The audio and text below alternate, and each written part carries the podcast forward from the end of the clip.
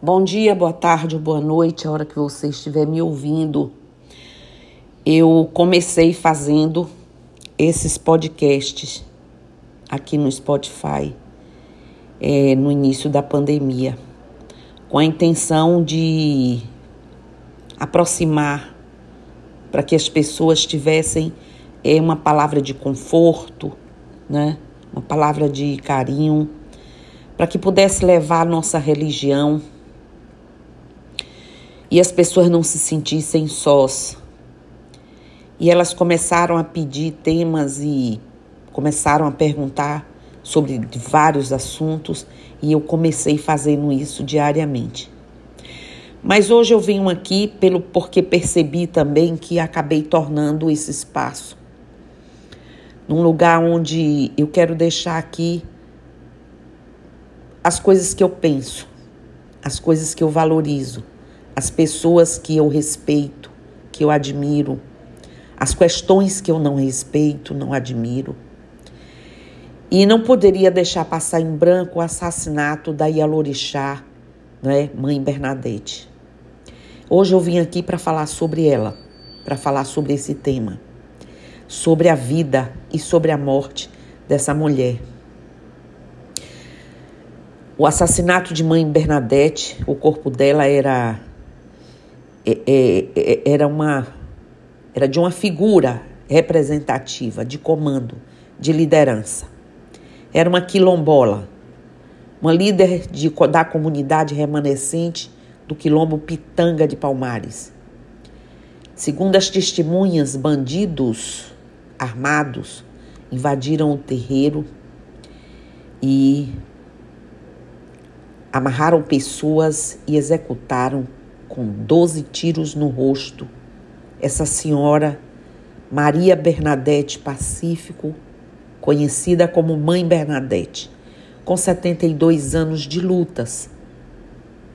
Estava à frente da coordenação nacional de articulação das comunidades negras rurais quilombolas, CONAC a CONAC emitiu uma nota de pesar pela morte da coordenadora nacional e cobrou que o Estado garanta proteção às lideranças quilombolas. A CONAC exige que o Estado brasileiro tome medidas imediatas para a proteção das lideranças do quilombo de Pitanga de Palmares.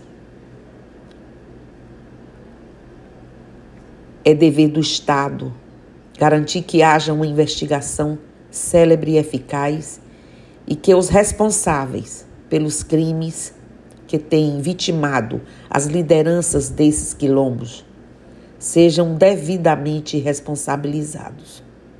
É crucial que a justiça seja feita, que a verdade seja conhecida e que os autores sejam punidos. Todos nós queremos justiça para honrar a memória da liderança perdida, dessa liderança perdida, desse ser humano grandioso, mas também para que possamos afirmar que no Brasil atos de violência contra quilombolas não serão tolerados. Né? Isso é que se pensa, isso é o que se deve. Em encontro recente, mês passado, ela disse à ministra do Supremo Tribunal Federal, doutora Rosa Web, Web, que não podia sair de casa, toda cercada de câmaras, e que vivia essa violência da prisão por ser uma líder. O velório dessa senhora, dessa Ialorixá, dessa irmã, ocorreu em Simões Filho, na região metropolitana de Salvador, 18 de 8 de 2023. A Lorixá foi morta no dia 17 de 8 de 2023, dentro da casa que vivia e estava com os netos e familiares. Pois é, gente, a líder quilombola e a Lorixá foi morta a tiros na noite de quinta, dia 17 de 8 de 2023, dentro de sua casa. E no momento do crime ela estava com seus netos. Mãe Bernadette é a décima primeira quilombola morta na Bahia nos últimos dez anos. O velório foi realizado na igreja de São Gonçalo, onde permaneceu até a noite de sábado, dia 19 do 8. E o corpo foi trazido aqui para Salvador e foi sepultado no cemitério Quinta dos Lázaros, na Baixa de Quintas, onde o filho dela está enterrado. O filho de mãe Bernadette, Fábio Gabriel Pacífico dos Santos, também foi assassinado dentro do no quilombo há cerca de seis anos, também com 12 tiros no rosto. Ele estava dentro do carro, foi surpreendido por homens armados e baleados. Desde a data do crime, essa líder e mãe quilombola lutava para que os responsáveis pelo homicídio fossem presos. Na noite de sexta-feira, 18 do 8, o Ministério Público Federal, MPF, e a Defensoria Pública da União divulgaram que encaminharam um ofício à Presidência da República e ao governo da Bahia para que sejam adotadas com urgência medidas de proteção dos territórios quilombolas na Bahia, no Estado. Além disso, o ofício pede a criação de uma unidade de investigação especializada em casos realizados, né, relacionados, perdão, a povos tradicionais. O assassinato da quilombola será investigado por uma força-tarefa, por determinação da delegada-geral da Polícia Civil da Bahia, Heloísa Campos de Brito. De acordo com familiares, gente, mãe Bernadette já estava sob proteção da Polícia Militar por meio da Secretaria de Justiça e Direitos Humanos da Bahia, já pelo menos dois anos. Já segundo o governo da Bahia, a líder quilombola fazia parte do programa de proteção aos defensores de direitos humanos do governo federal, executado na Bahia pela Secretaria da Justiça e Direitos Humanos desde 2017. As estratégias de proteção envolviam monitoramento através de câmeras instaladas no território quilombola e rondas policiais permanentes. Ainda segundo o Estado, as medidas protetivas foram desen é, desenvolvidas no próprio terreiro para a liderança com o objetivo de fortalecer a atuação dela e permanência na localidade. Gente, com tudo isso, ou não bastou, não foi suficiente ou adequadamente. Alguma coisa deu errada. Nos últimos dez anos, 30 quilombolas foram assassinados no país. Aponta um levantamento da Coordenação Nacional de Articulação de Quilombos, CONAC. O estado que lidera o ranking é justamente a Bahia, com 11 casos, e Mãe Bernadette é a décima primeira. Ela que era uma das coordenadoras da CONAC, militava pelo reconhecimento oficial do seu território e denunciava crimes ambientais na região.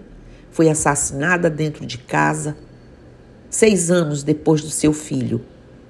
Circunstâncias semelhantes. O caso de mãe Bernadette se junta a esses assassinatos que estão sem resolução nenhuma até hoje. Essa situação é muito grave. 30 pessoas tiveram as vidas ceifadas e outras vivem sob constantes ameaças e medo ao longo dos anos. O quilombo foi certificado em 2004, 20 anos, e a titularidade pelo INCA ainda não foi concluído. Lá são 200, cerca de 290 famílias, 120 agricultores, artesãos.